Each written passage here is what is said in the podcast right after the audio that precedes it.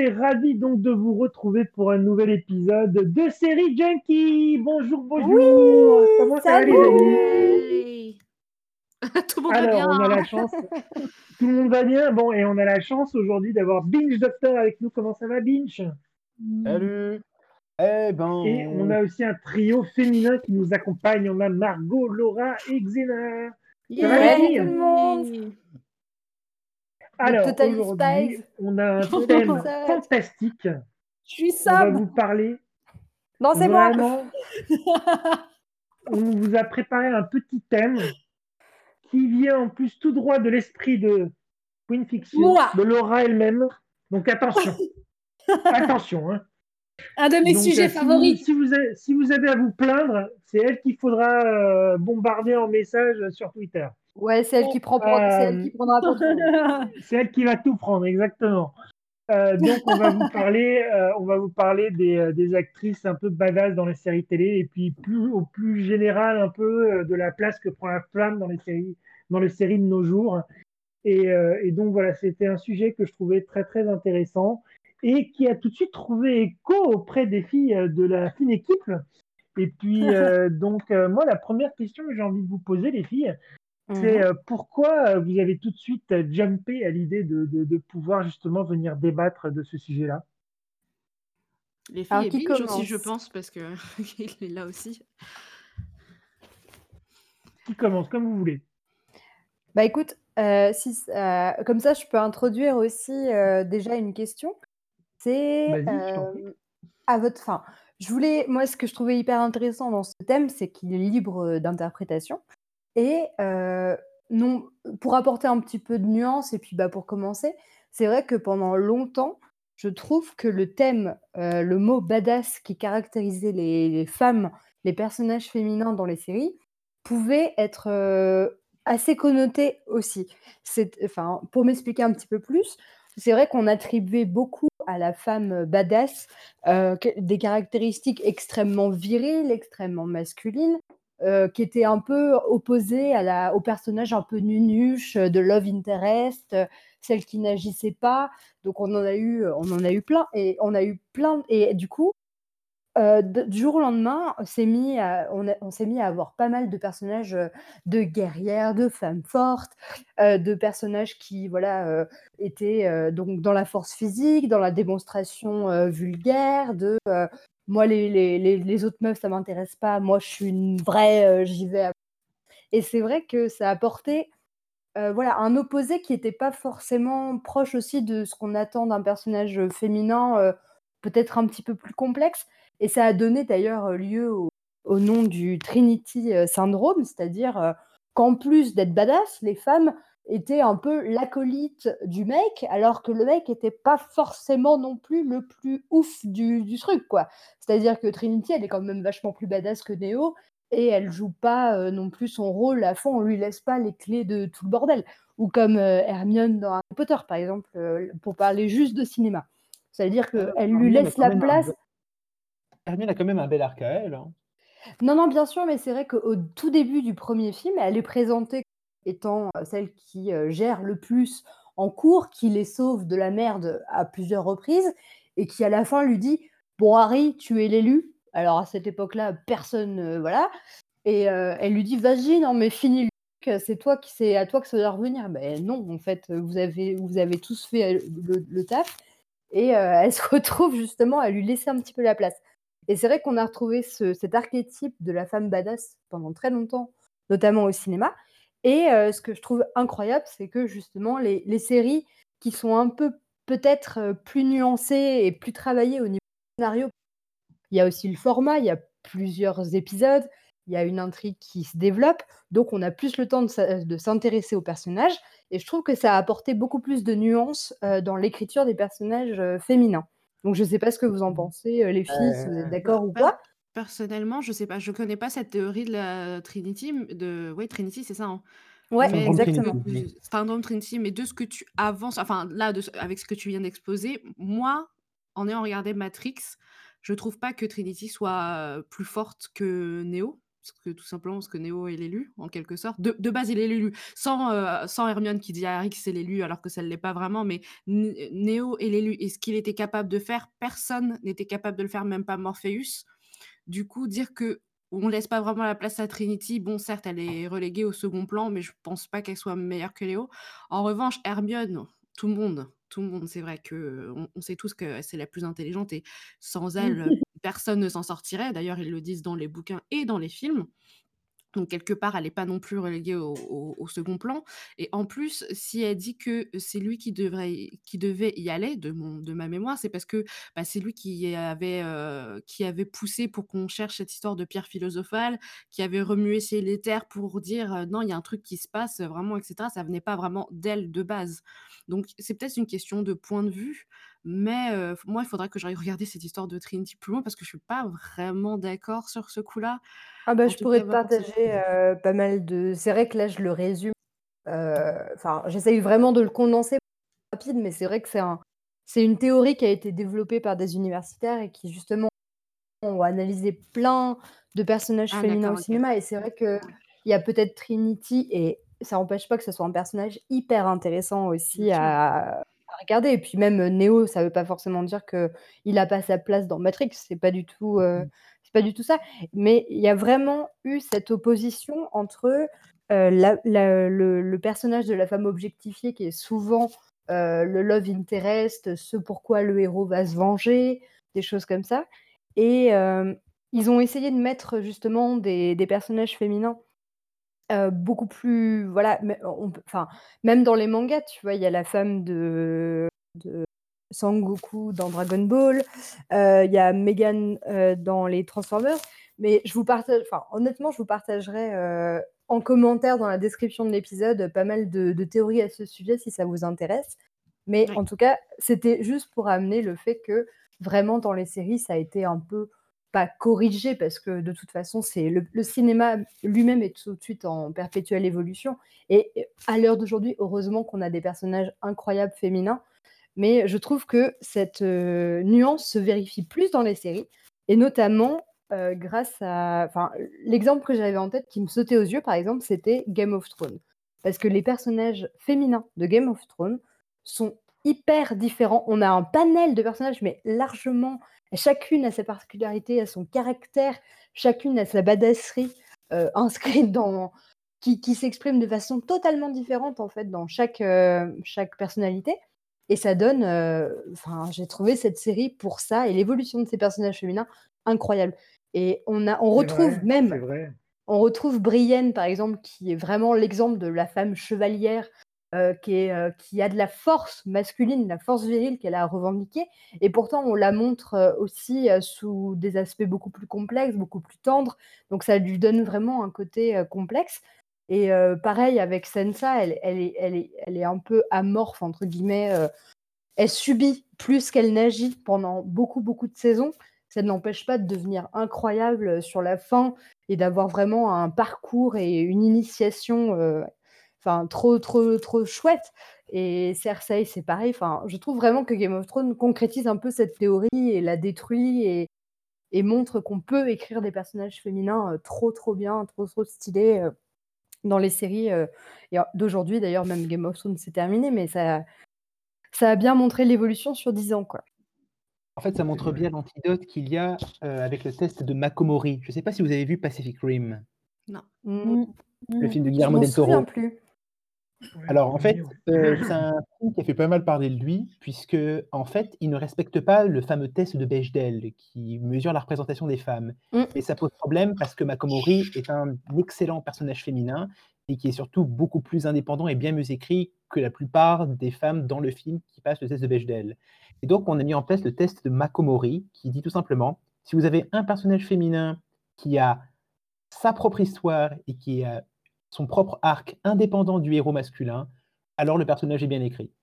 Et j'ai l'impression que, tu vois, ça va un peu en miroir du syndrome Trinity, parce que je trouve que Trinity est sur, certes un super personnage, mais elle n'a pas vraiment d'arc à elle. Du coup, elle ne passe pas. Oui, c'était ça en fait, surtout. Alors qu'avec exactement le, test de, avec le test de Makomori, c'est pas non plus irréprochable, mais je trouve que ça apporte quand même une, une mesure qui est quand même une bonne approche déjà quant à la qualité d'un personnage féminin. Et voilà, et là, tu voyais, tu parlais des séries, mais voilà, on peut parler aussi bah, des, premières grandes femmes badass. Moi, je pense à, à Cathy Gale dans Chapeau melon et bottes de cuir en 1962. Elle avait déjà son propre arc, complètement indépendant du personnage masculin, aucune romance avec lui. Ça date de 62 et c'était ultra novateur. Et ensuite, bah, quoi, il a fallu attendre quoi? Nikita, alias, même Xena, notre cher Xena, pour, pour qu'on commence Buffy. à bah, Buffy, ouais. Bien sûr, comment je peux oublier Buffy Des héroïnes badass qui vraiment ont des, des choses à dire. Mais c'est vrai que Chapeau de cuir a été un petit peu le précurseur lointain et on a mis du temps à retrouver l'équivalent après. Puis il y a eu aussi l'arrivée de, de, Docteur. Euh, moi, je trouve que Docteur Who aussi, que le fait que le Docteur soit, soit féminin, je trouve qu'aussi ça, ça, a eu un impact aussi euh, assez, assez révélateur euh, en termes de, de, précurseur aussi. Quoi. Pour moi, à partir du moment où le Docteur, un icône comme ça, a pu être aussi féminin et aussi bien travaillé et aussi bien joué, pense qu'après, ça a ouvert la porte à, plein de choses qu'on a pu euh, a pu voir ces dernières années. Je pense à Wonder Woman qui a explosé au grand écran. Euh, euh, et, tout ça ne, serait pas arrivé sans, sans Doctor Who aussi. Bah, tu vois, je trouve que Wonder Woman, pour moi, elle correspond pas du tout à ce que je trouve novateur dans les personnages féminins badass. Je la trouve insupportable. je la trouve insupportable. Je trouve qu'ils en ont fait. Je trouve que ce film ils l'ont vendu euh, avec un espèce de marketing féministe en mode euh, voyez, on vous donne un film de super-héroïne. Mais en fait, il est mal écrit, il est mal construit. Alors oui, il y a des scènes très fortes et ouais, c'est ouf, tu vois, de voir une île d'Amazon et de les voir filmer. Excuse-moi, mais il n'y a pas tous les films de super-héros sont quasiment comme ça. Quand on regarde l'univers de Marvel, euh, je, on va pas commencer à faire l'apologie quand même des scénarios dans, dans l'univers de Marvel. C'est tellement ridicule en termes de scénario, en termes de, de, de, ce qu'ils apportent pour les personnages masculins aussi. Enfin, c'est voilà, ça reste après du bah, divertissement. Enfin, faut le ouais, mais tu vois, euh, par exemple, ah bah, c'est un divertissement un peu idiot du coup. On en a, on en a déjà bah parlé dans, dans des précises. Mais euh, par exemple, Daredevil et Jessica Jones, qui sont des personnages Marvel, ont été vachement plus euh, intéressants, tu vois. Oui, oui, oui, mais parce que mais là, parce qu'après aussi. Mais, c'était le traitement était différent. Là, on parle, moi, moi, je parlais là quand je parle de l'exemple de, Wonder Woman. moi personnellement, j'adore Wonder Woman. Hein. Ouais, on, peut faire le palier par exemple quand les premiers euh, Captain Américains sont les Captain America sont sortis ou Iron Man. Bon, eh, niveau scénario, c'est pas extraordinaire ces films-là. Hein. Loin de là. Euh, c'est des, des, films très basiques avec les mêmes histoires sur les trois films à chaque fois. Et voilà, et donc on a juste envie de voir un gros divertissement où il y a un mec un peu euh, badass qui fait le boulot. Bon, ben là, c'était, moi je trouvais ça sympathique pour une fois que ce soit un peu une nana qui le soit et qui soit la plus forte, un peu comme de la même façon quand Captain Marvel est arrivé. Moi je trouvais que c'était un clin d'œil fantastique de se dire que le personnage Marvel le plus puissant, en fait, c'est une nana. Une quoi. Oui, mais après, le, problème, c'est comment ils le marketent derrière, en fait. Et quand ils ont écrit le ah scénario. oui, mais là, après, dans le débat du marketing.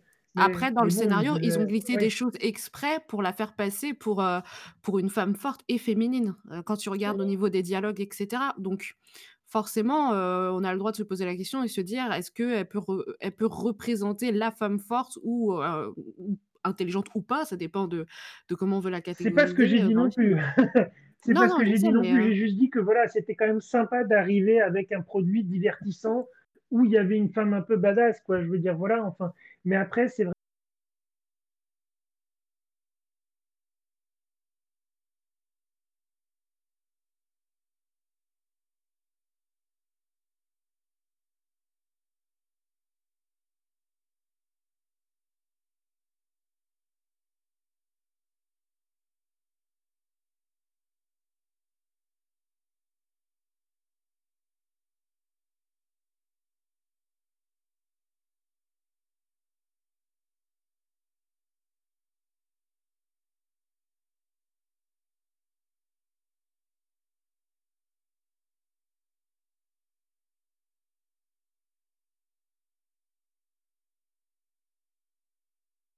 Que c'est pas non plus. Être dans la, dans la bâtisserie, quel qu'il soit. Et c'est ça qui est incroyable.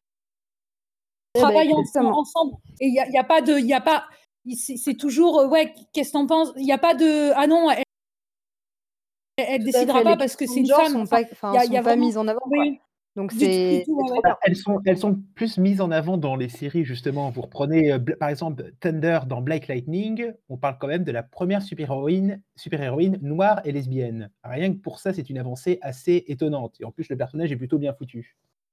Mais je pense que mmh. les séries sont plus au fait de ces problèmes de représentation que bah, dans les films, on, a, on a toujours un peu les mêmes et ça manque beaucoup de diversité, même si quand on voit les prochains films Marvel, on voit qu'ils essayent de faire des efforts, en tout cas plus que Il y a moins de temps aussi. Il y a moins de temps parce que c'est vrai que dans un film, ça reste, allez, au maximum, un film, ça va durer quoi Deux heures et demie? Une série, euh, quand tu as euh, toute une. Tu as, même ne serait-ce que dix épisodes, c'est énorme en fait. On a vraiment le temps de développer un personnage beaucoup plus que dans un film. Et ça, vrai, sera moins Il y a d'excellents euh. personnages dans, dans, des films. Hein, oui, oui, bien sûr, ouais, ouais. Clarisse dans Le Silence des Agneaux, quand même, c'est pourtant c'est qu'un film. Hein. Et pourtant, qu'est-ce qu'elle envoie hein. Et elle va avoir sa propre série. eh ouais. Bah, D'ailleurs, il y a le, par le scénariste de Transformers, j'en rigole d'avance. Non, puis je pense que la féminité, enfin tout ce qui est de notion de masculinité ou de féminité, de toute façon, est questionné dans les séries. On questionne la masculinité toxique, donc on retrouve des personnages plus nuancés. Euh, pareil, bah, tu tu parlais de Doctor Who, mais je trouve que la masculinité du dixième Docteur, par exemple, elle était, euh, il jouait aussi un peu de sa féminité et ça le rendait aussi hyper attachant, hyper humain et c'était vraiment questionné. et pareil, je pense que l'erreur, l'erreur qui a été longtemps faite dans les personnages féminins, en tout cas dans les personnages badass, c'est qu'on les a écrits comme des hommes. Et à partir du moment où on les a écrits à part entière comme des femmes avec leurs défauts de femmes et avec leurs qualités de femmes, je pense que c'est plus intéressant aussi. Et, euh, bah avec leur vécu aussi. Bah, c'est ce qui fait qu'on avance plus quelque part, parce que dire aujourd'hui, effectivement, que euh, voilà, on met euh, juste un personnage badass et puis ah, c'est pas grave, c'est écrit euh, pour que ce soit un mec et puis on va, on va faire en sorte que ce soit une nana. Il y, a, il y a plein de cas comme ça où c'est arrivé malheureusement dans des films ou dans des séries où, on où la nana, malheureusement, le, le, le, le personnage n'était pas travaillé assez, assez comme il l'aurait dû être. Et puis là, avec les séries, avec le temps, je trouve que les mentalités ont beaucoup changé, ont beaucoup évolué. Et, puis je trouve aussi qu'il y a plus de femmes qui écrivent beaucoup plus qu'avant.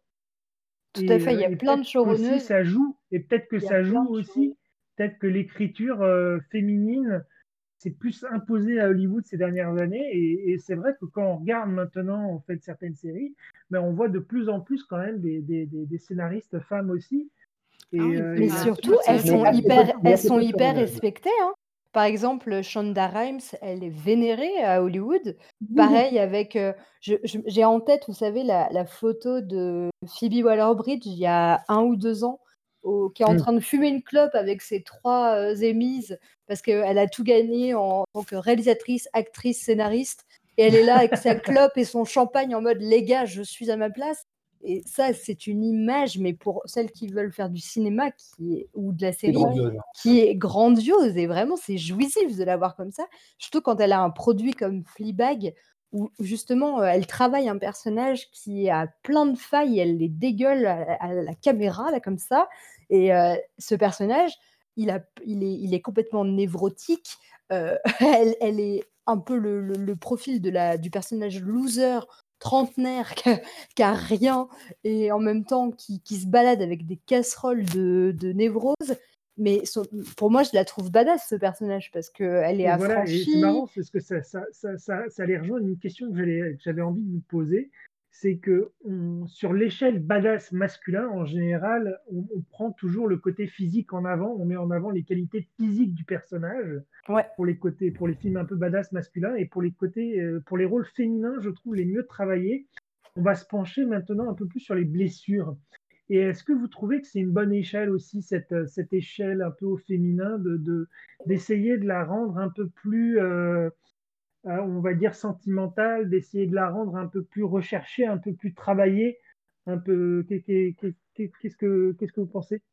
Bah, Je bah, trouve que les, failles. Pardon, excuse-moi, vas-y, continue. Non, je disais, bah, c'est vrai que les, failles euh, qui sont justement portées à l'écran sont de toute façon rendent un personnage c'est c'est le voyage du héros, c'est construit par rapport à après moi j'aime bien les personnages de femmes fortes, qui justement correspondent à une force physique. Donc Brienne, par exemple, je la trouve passionnante à regarder, ça fait du bien, tu vois? Elle elle, est deux fois plus grande que la plupart du casting masculin parce qu'elle est immense comme femme et au-delà de ça, elle a une carrure, elle elle manie l'épée et en voir des femmes guerrières, moi je trouve ça toujours hyper exaltant. Mais j'aime bien aussi d'autres personnages, par exemple comme, Killing dans Killing Eve, le personnage de Villanelle qui s'habille en Prada, qui a des robes roses en tulle, mais qui à côté de ça va buter d'autres personnes et qui, qui a ben, elle est complètement tarée comme Nana, tu vois. Puis elle manie le couteau et compagnie, mais elle reste très très féminine et ancrée dans, dans cette culture du féminin. Et du coup, ça la rend hyper intéressante aussi.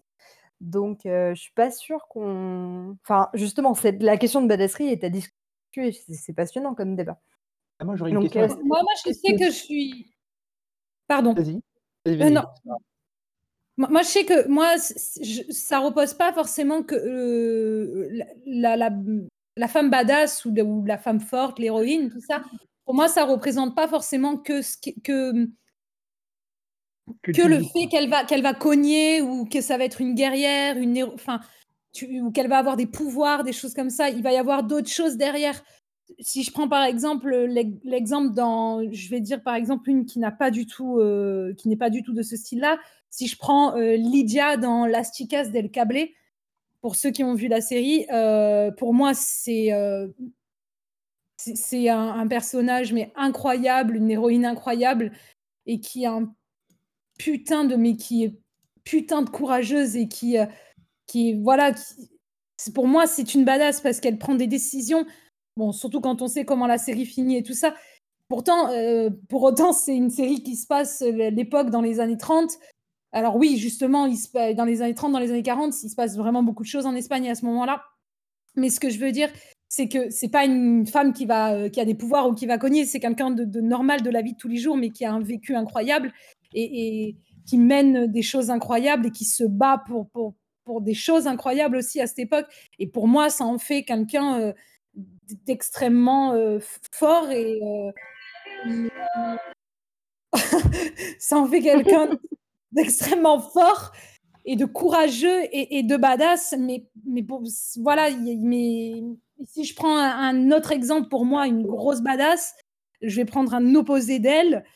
Euh, qui a par exemple, bah, je vais prendre ouais, Jessica Jones par exemple, qui, qui n'a rien à voir et elle, elle a, une force incroyable, mais voilà, derrière, il y a aussi, qu'est-ce qui me plaît dans Jessica Jones? On en avait déjà discuté, c'est ce côté anti-héroïne, euh, brisé, qui, qui, a un vécu euh, derrière euh, super sombre, et, et, pourtant qui est toujours là et qui doit faire des choses qui ne lui, pas qui ne lui plaisent pas forcément. Et, pour moi, ça en fait aussi une grosse badass. Et pourtant, les deux personnages, si on les met à côté, ils n'ont absolument rien à voir. Ouais, puis elle est dépassée par sa force aussi, Jessica Jones. Oui, voilà, aussi. elle ne sait pas la manier et oui, voilà, voilà. Mmh. Après, je pense que peut-être que ça dépend aussi de mmh, notre sensibilité à, mmh, aux, séries, aux films, ce qui nous, ce qui nous touche en tout cas sur les personnages, parce que je sais que moi, par exemple, pour les, que les hommes, ce n'est pas leur force, pour moi, qui les caractérise comme badass, c'est les, leur manière qu'ils ont de converser avec les gens, leur réplique, leur joute verbale. C'est ce côté, voilà, c'est le côté dialogue, le côté, je peux te rabaisser le caquet juste avec ma parole plutôt qu'avec mes poings et du coup, pour moi, ça, c'est un homme badass. Et au niveau des femmes, un personnage badass pour moi, n'a pas forcément à voir avec la force. Bon, j'aime, j'aime les personnages qui se battent, que ce soit homme ou femme, mais si je me penche pour savoir pourquoi je trouve une femme badass, quand je regarde ma liste de personnages, mon top 5, j'ai Cookie Lion de Empire, j'ai Katniss Everdeen oh de Hunger Games. j'ai j'ai Daenerys de Game of Thrones. J'ai comment elle s'appelle? J'ai Christina Young de, de Grey's Anatomy. Oui, je suis d'accord. Et, voilà. Et en fait, quand je regarde toutes ces personnes-là, je me dis qu'est-ce qu'elles ont en commun? Et ce qu'elles ont en commun, c'est que de un, elles ont souffert. Oui. De deux, elles sont obligées de revêtir une armure face au monde parce que pour éviter qu'on leur marche dessus et pour essayer d'obtenir ce qu'elles veulent. Mmh souvent, on les prend pour, soit des soit des personnes avec de mauvais caractères ou soit des personnes un peu trop froides et finalement, quand tu regardes au fond, bah, c'est toutes des personnes qui aiment d'un amour, inconditionnel et qui sont, qui sont très chaleureuses, en fait. Quand on les connaît et quand elles laissent des mmh gens s'approcher d'eux, tu te rends compte que finalement, elles ont un cœur immense. Et pour moi, c'est ça une femme badass. Et alors c'est malheureusement un défaut comme une qualité, c'est le fait de se dire: «OK, je je suis obligée de mettre un masque, heu, de de d'avoir une deuxième personnalité qui me prépare au au combat, en fait, qui m'oblige à à combattre le monde pour que je Mmh puisse, marcher sur tout le monde avec, mes talons Mmh. hauts, en fait et mes bas coutures. Mais finalement, je suis aussi sensible que le reste du monde Ouais, ouais. et je pense qu'en fait, la la définition du badass dépend vraiment de de ce qui te touche quand tu regardes un personnage d'accord, ouais, et qu'il y a Bah, tout pas vraiment de fait, a définition, globale. A Non, mais tu vois, je je rebondis. C'est quand même assez socialement construit. Longtemps, on a eu des des héros, on va dire badass masculins, mais ça passait vraiment par les films d'action et ensuite, oui. lorsqu'il y a eu les femmes badass qui sont arrivées, il se trouve que, là, mécaniquement, on a voulu aller, je sais pas, du côté de l'ajout de verbal, de la sensibilité, du féminin et en même temps, on s'est dit: «C'est pas c'est pas ce qu'il faut», donc du coup, on va plutôt les écrire comme des hommes et on va en faire des machines à baston comme Lara Croft et c'est je trouve que c'est surtout beaucoup plus récemment qu'on est enfin parvenu à une espèce d'équilibre. Alors je dis pas que ça doit être ni 100% féminin, ni 100% masculin, l'a l'allure d'une femme badass, mais on a commencé vraiment à avoir plus d'équilibre, heu, maintenant et je trouve que c'est quelque chose d'assez no intéressant à noter avec en plus, bon, plus de diversité. Je sais pas si on aurait eu une Anne Sommers qu'il y a 20 ans. Peut-être pas. Voilà, ou même, bon, je je n'aime pas Scandale, mais Olivia Pope, bon, Non, mais à tout la ça, fois c'est écrit par, personnalité. Shonda Rhimes, quoi. Justement, elle a elle a réussi à elle donner ouais, sa Alors oui, mais en même temps, elle a fait de elle a fait de Olivia Pope une Jezebel, donc c'est-à-dire un un cliché de femme noire hyper sexualisée, donc ah je oui, mais t'avoue ça, c'est tout à fait possible, hein. Ouais, mais c'est bizarrement c'est un biz bizarrement, c'est un cliché qu'on reproche, à ju à juste raison, à des scénaristes blancs. Donc je c'est assez étonnant que pour quelqu'un de concerné comme elle, heu, moi du moi du moins c'est le ressenti que j'ai eu, je sais pas si toi Xena, tu as eu l'impression qu'Olivia était J'ai pas décrite comme une j'ai pas vu Scandale. On m'a dit: «Ne regarde pas, tu vas pas aimer» et c'est des Ah personnes bon, qui me d'accord. connaissent très, très Oh! bien, heu, c'est des personnes qui me connaissent très, très bien en disant: «Tu vas voir, elle va faire des trucs et Pourtant, tu c'est vas une bonne série, t'énerver». Scandale. Ah, c'est je sais, mais j'ai tendance à être, très, heu, critique sur les personnages et heu, on m'a décrit deux trois actions, j'ai fait: «Ouais, non, je vais pas regarder finalement».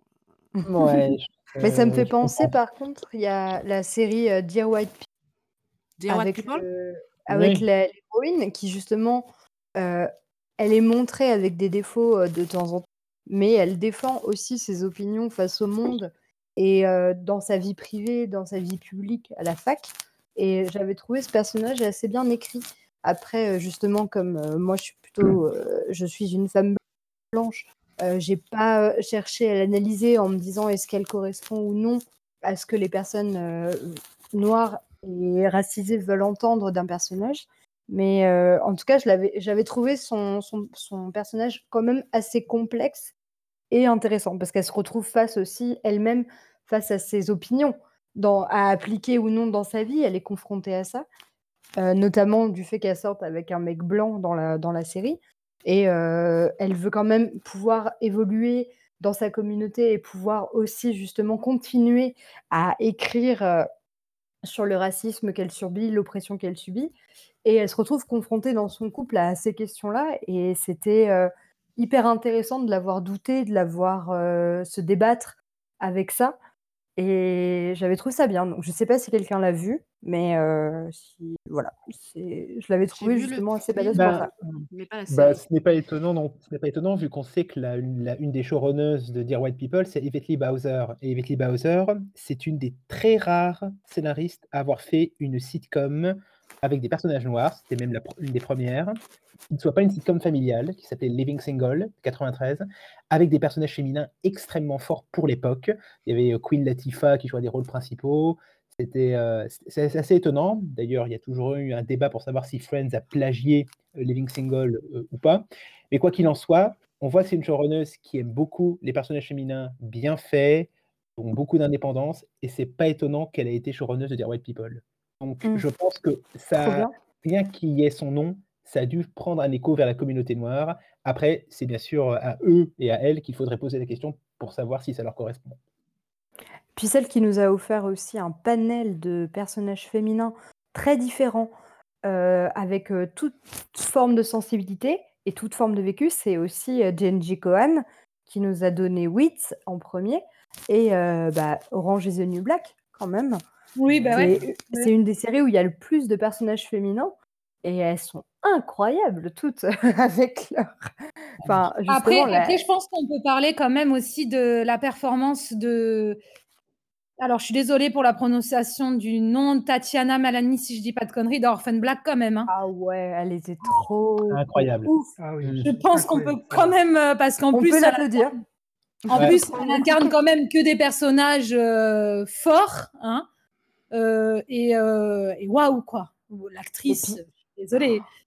Ah non mais ce Ouais, travail d'interpréter autant de de personnages avec, bah non, c'est c'est une prouesse. Et est moi, je elle ça est fait morte partie pour moi des vraiment des personnages, heu, des des des personnages enfin moi parti particulièrement je préfère bah, après c'est parce que c'était aussi, heu, celle qui menait le plus, mais c'est vrai que j'avais tendance à préférer Sarah dans Orphan Black. Mais mais c'est dur, c'est bizarre de se dire ça, je préfère Sarah alors que c'est la même actrice qui joue tout le reste, mais en même temps, elle le joue tellement bien qu'on a vraiment l'impression que c'est une actrice différente à chaque fois et c'est ça qui est étonnant avec cette série d'ailleurs. Mais mais elle est incroyable et d'ailleurs normalement, si je dis pas de bêtises, ça a été confirmé qu'elle devait jouer, heu, She-Hulk dans dans la nouvelle série qu'ils vont faire là. Je sais pas du tout ce que ça va donner, mais comme j'ai vu que c'était elle qui jouait, bah, ça me donne vraiment envie, même si Hulk de base, c'est pas forcément un de mes personnages favoris dans dans l'univers, heu, Marvel, mais heu, mais je suis curieuse de voir ce que ça peut donner. Mais d'ailleurs, je pense à un truc aussi, pour rebondir sur ce que vous disiez, heu, Xena c'est vraiment aussi qu'il y a aussi des personnages féminins qui sont qui évoluent dans un monde qui est soi enfin, soi-disant réservé, bah, aux hommes. Là, je pense par exemple à ou alors qui subissent de plein fouet en fait, heu, leurs conditions féminines dans le leur but, dans lequel elles évoluent. Donc là, par exemple, je pense à, The Handmaiden, heu, The heu, donc dans une dystopie, où les femmes sont, revenues à leur à leur statut de de ventre et de de procréatrice et là, elle est obligée de se débattre dans ce monde-là pour survivre. C'est même plus une question d'évolution personnelle, heu, de d'intrigue, c'est vraiment elle survit là-dedans. Donc ça la rend de toute façon très, très forte, heu, d'être à contre-courant, d'essayer de s'en sortir. Et son évolution est trop bien, heu, Elisabeth Moss, elle joue des rôles incroyables à chaque fois, que ce soit au cinéma ou dans Mad Men, son personnage de Peggy qui où elle essaye aussi de se faire une place en tant que en tant que femme dans un monde d'hommes avec, heu, le pouvoir qui est attribué aux hommes. Et heu, récemment, celle une des séries qui a le plus fait parler d'elle en ce fin 2020, c'était quand même Le Jeu de la dame avec, Mmh. justement ce heu, qui évolue dans le monde des échecs, qui est souvent réservé aux hommes. D'ailleurs, c'est une des seules. Ça a été vendu comme ça un petit peu au début, c'est-à-dire, heu, voilà, heu, une femme, dans les dans les premiers épisodes de la série, il y a il y a pas mal de moments où on lui joue pas aux échecs. Et moi j'étais en mode: «Oh là là, ils vont nous faire, que tourner ça à propos de ça» et et en fait, son personnage est quand même, évolutif aussi par rapport à son propre arc à elle, comme vous disiez, si bien tout à l'heure et je trouvais ça super bien fait justement qu'il se soit arrêté au bout d'un épisode à sortir des répliques en mode, heu: «Une femme dans les échecs, heu, c'est rare» et tout ça et qu'en fait finalement après elle a vraiment son évolution en tant que joueuse d'échecs et ça l'a rendue extrêmement intéressante. Alors que le livre d'origine est écrit par un homme?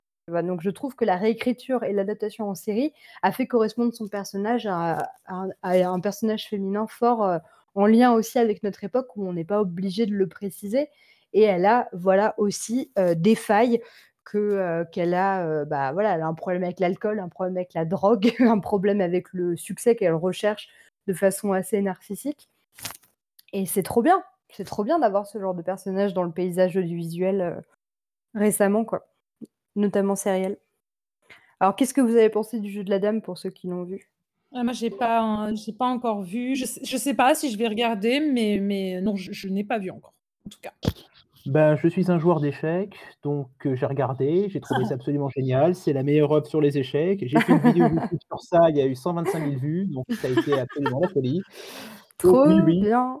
Trop bien. Non, mais en en dehors de ça, heu, ouais, heu, en tant que fan d'échecs, c'est un régal. Il y a juste une scène dans l'avion où, où il y a une position qui n'est pas pas crédible, mais à part ça, c'est brillant de A à Z. Vraiment, je suis fou de joie d'avoir vu le jeu de la dame. Et pour le coup, personnage assez intéressant, vu que également beaucoup dans les canons très féminins, très fashion.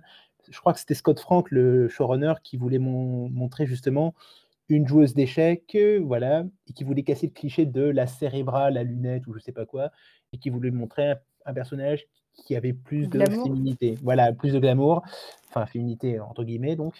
Et c'est pour ça donc, oui, il a choisi Anya Taylor-Joy qui, heu, brille complètement dans dans ce film, quoi. Alors par contre, heu, juste une petite précision quand même, on sent quand même qu'il y a quand même un male gaze sur la réalisation.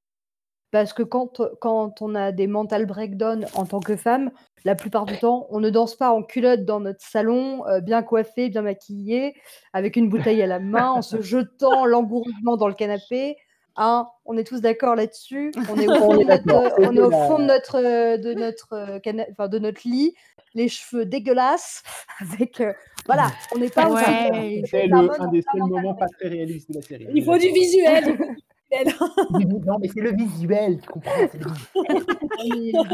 J'aimerais bien moi avoir ce même genre de dépression. Au heu, non, c'est pas c'est pas comme ça que je la vis, tu? Je vais me mettre sur mon balcon, moi. bon, Comme enfin, je le vous sur mon balcon devant des voisins. mais pour être juste, Exactement. après, elle se colle la tête, elle s'écroule, elle est en sang, donc heu, oui, pas non plus glamour, Ouais, hein, mais elle reste bien coiffée quand même, tu vois? Mais Non, mais si vous regardez, de toute façon, le matin, ils se lèvent, les gars, tous, hein, que ce soit homme ou femme, hein, ils sont coiffés, maquillés, ils sont, ils sont sapés comme jamais, ils pourraient partir. Ils sont, ils sont nickel, les gars. Toi, tu te Ouais. lèves le matin, t'as les yeux de travers, tu sais plus et et après une courte poursuite, après une chute, il y a toujours le brushing impeccable. C'est vrai qu'on a plus vu Fleabag, heu, baigner dans son vomi, tu vois, que Beth Harmon, ça c'est sûr. Mais. Ouais, ouais, ouais. Après, je veux parler d'un autre personnage aussi. D'un autre personnage plus récent, heu, dans une série que je suis, heu, donc pour laquelle j'ai un gros coup de cœur et que je reparlerai dont je reparlerai, c'est, heu, Snowpiercer et heu, de parler de Mélanie dans Snowpiercer parce que c'est un peu complexe ce personnage. C'est que, moi personnellement, je je l'adore, c'est mon personnage favori dans la série. Mais je sais et je l'ai mais ça a été le cas, dès le début. Heu, alors les gens maintenant changent un peu, mais c'est un personnage qui, qui est quand même, heu, qui a été pas mal détesté au début. Parce qu'en fait, heu, elle est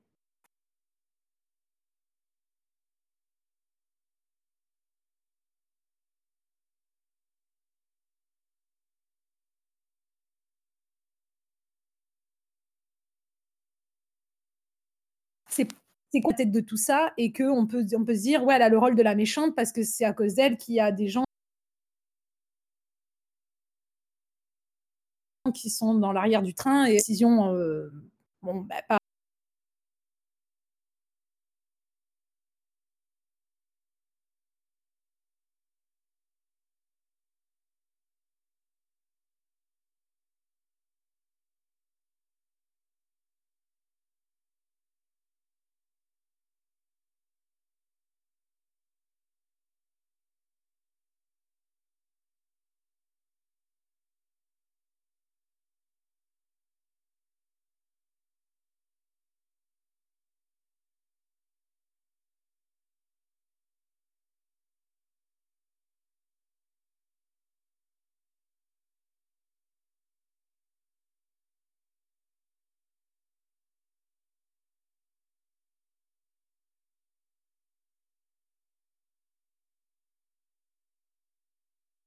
pas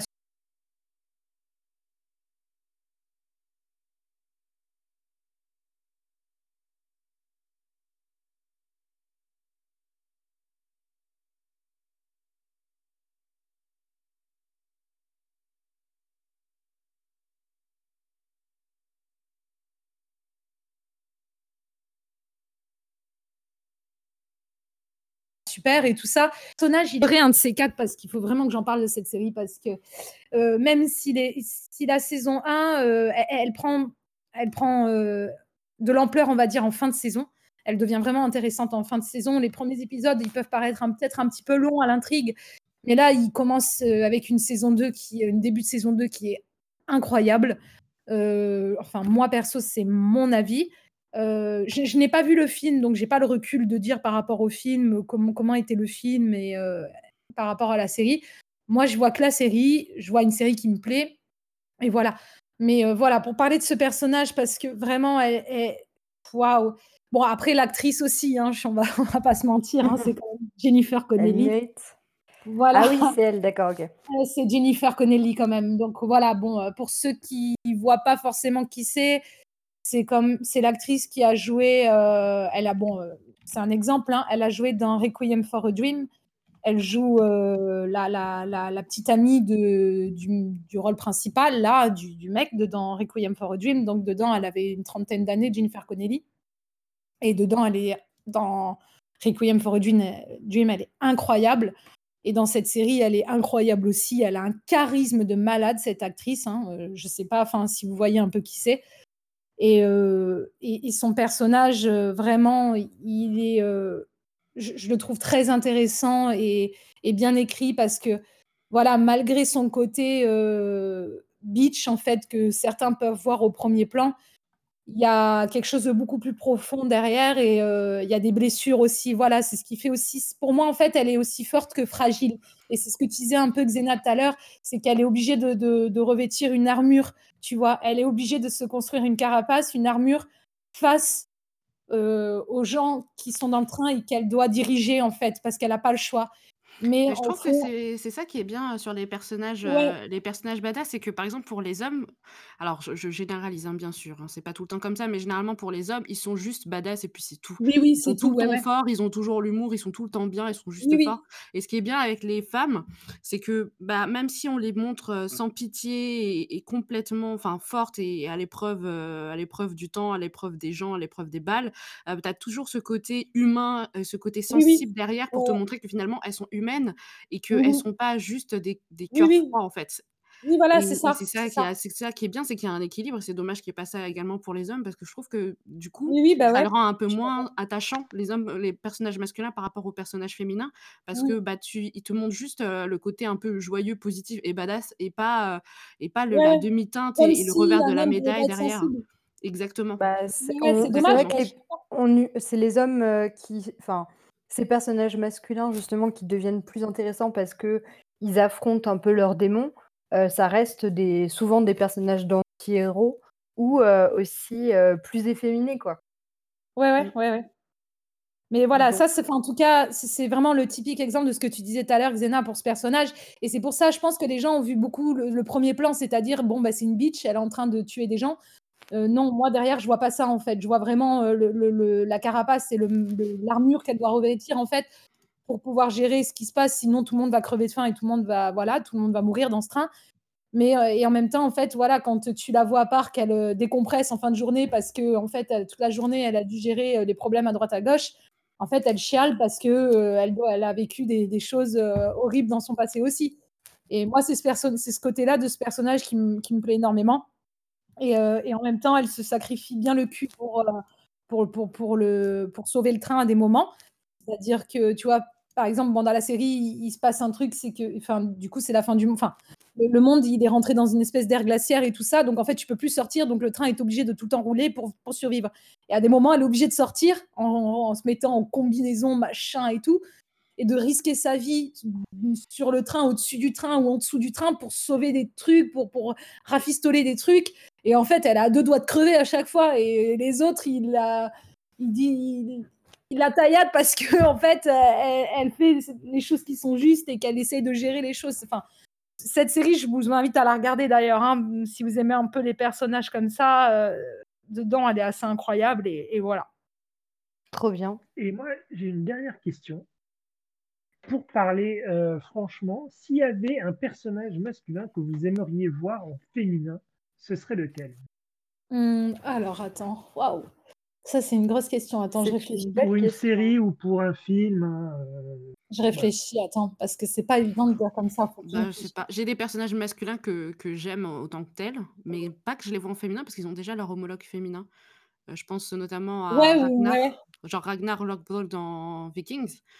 Bah, euh, ça, la ça- Gerta. là, voilà, il a la Gerta et la Gerta, ça, enfin, ils, avaient le même but en tout cas au départ, ils allaient dans la même direction. Donc, finalement, il a déjà son personnage féminin, quoi. Il est à peu près l'équivalent. Donc, j'arrive pas à peu à voir, euh, même par exemple pour euh, Aragorn, Aragorn, fils d'Arathorn, le fameux, j'arrive pas à l'imaginer en, en femme. Et après, c'est comme ça que tu vois qu'un personnage est bien écrit, en fait. C'est que bah, il, Il il se suffit à a, lui-même. voilà, il se suffit à lui-même et on n'a pas besoin de switcher de sexe ou, ou quoi que ce soit. Enfin, c'est pas Après, quelque ça chose qu'on peut peut- appliquer. euh, Est-ce que, est-ce que ça veut dire dans ce cas-là que les meilleurs rôles maintenant et les plus complexes sont les rôles féminins? Pas forcément, c'est juste Non. qu'il faut que il faut si s'il y a une bonne backstory, je sais pas, moi je j'aime bien prendre l'exemple d'A d'Annalise Keating, mais c'est clairement, heu, c'est tu peux pas lui enlever, le parcours du combattant qu'elle a eu pour en arriver là, tu peux pas lui enlever son bah, son son genre de femme, sa bisexualité, tout ça, ça compte beaucoup dans son dans dans son parcours. Je ne pense pas qu'on puisse vraiment écrire un caractère, disons color blind ou gender blind. C'est ouais. donc heu Parce qu'en fait, Ouais, les, les personnages n'ont pas les mêmes problématiques en fait dans la vie.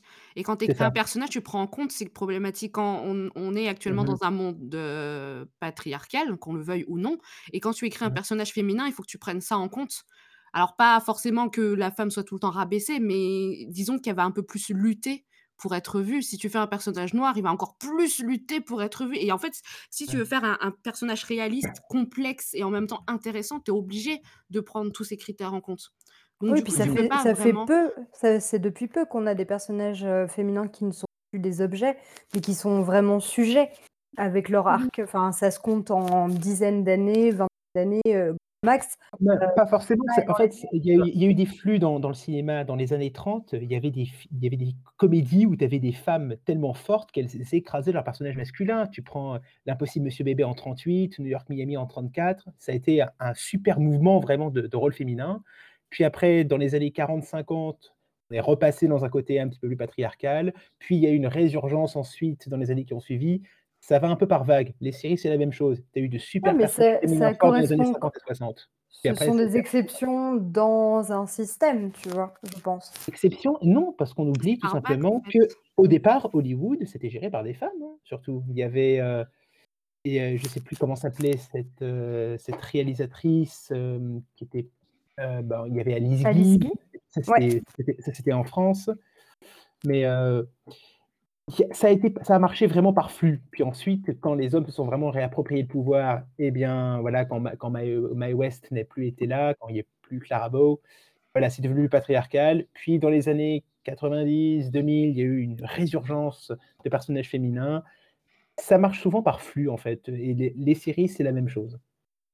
Ouais, Mm. puis ça y est, on commence vraiment à avoir aussi une, égali- une parité, en tout cas dans les scénaristes. Je sais que dans les gros projets de, de grosses séries qui vont, qui vont sortir, euh, par exemple Le Seigneur des Anneaux, je sais qu'ils ont, qu'ils ont fait en sorte d'avoir euh, une écriture paritaire et on fait appel aussi à beaucoup. D'ailleurs, il y a, il y a des métiers de scénaristes euh, femmes, on- elles sont appelées pour euh, justement euh, voir si les personnages, regarder si les, les personnages proposés dans un film ou dans une série euh, sont euh, ou non, euh, correspondent ou non à une réalité et si, euh, de vérifier un petit peu tout ça.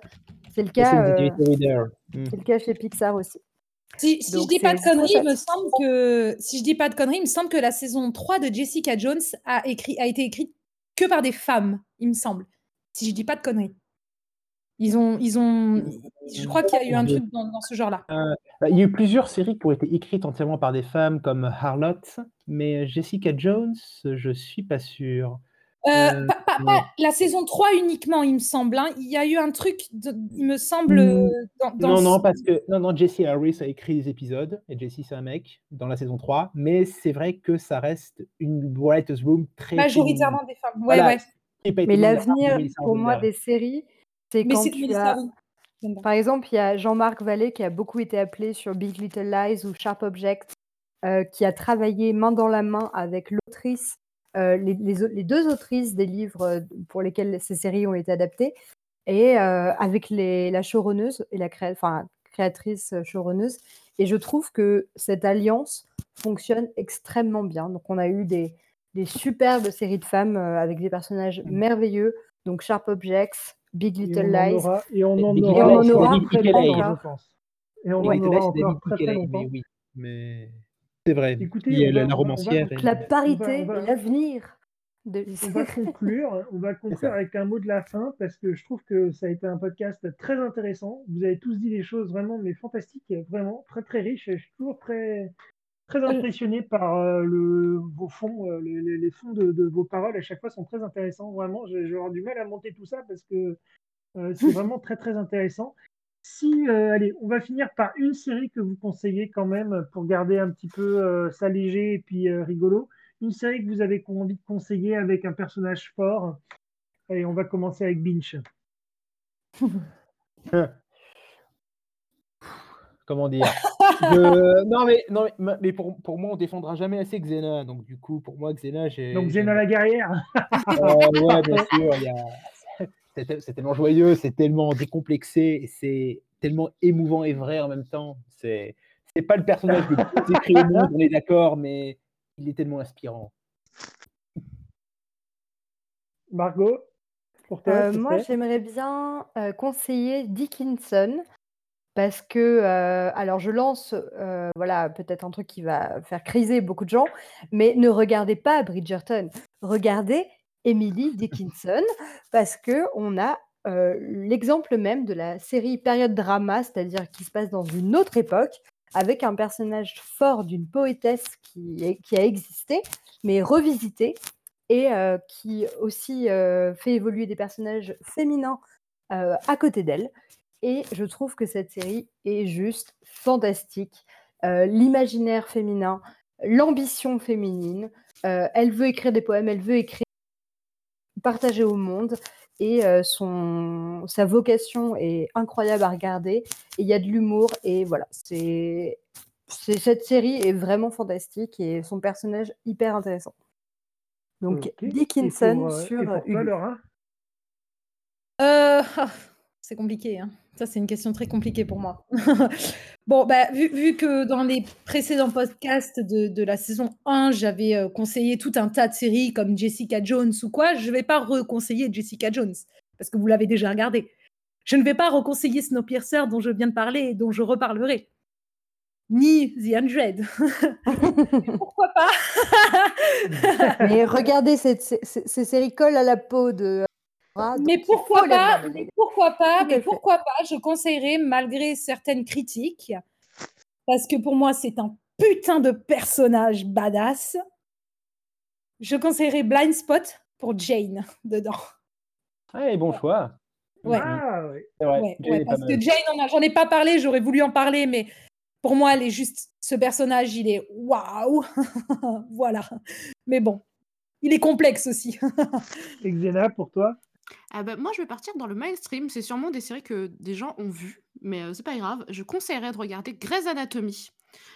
Parce qu'au-delà des histoires de fesses, il y a un tas de, il y a un tas de, non pour Christina Young, excusez-moi, pour Christina Young de loin, et parce qu'il y a un tas de personnages féminins divers et variés qui ont droit à être, qui ont droit d'être sensibles, qui ont droit d'être peureuses, qui ont droit d'être fortes, qui ont tellement, tellement d'écritures différentes pour diverses femmes, et en même temps, au bout d'un moment, c'est elles qui prennent plus ou moins le pouvoir à l'hôpital, c'est elles qui ont le plus de, mmh enfin, et on, puis on, parle de tellement de sujets importants et qui étaient qui était très choquant et très fort à l'époque et, et, je trouve très moi mon personnage préféré c'est Christina et de loin parce qu'elle représente tellement pour moi et puis elle, te montre finalement que une il y, a souvent on représente la femme pour euh, celle qui veut tout et qui peut tout avoir et Christina, elle te montre le contre-coup en mode moi, je ne veux pas tout, je sais qu'on ne peut pas tout avoir et je fais mes choix et je me tiens à mes choix, quels qu'ils soient, euh, même si la personne en face qui m'aime euh, voudrait que j'en prenne un autre, même si la société dit que je,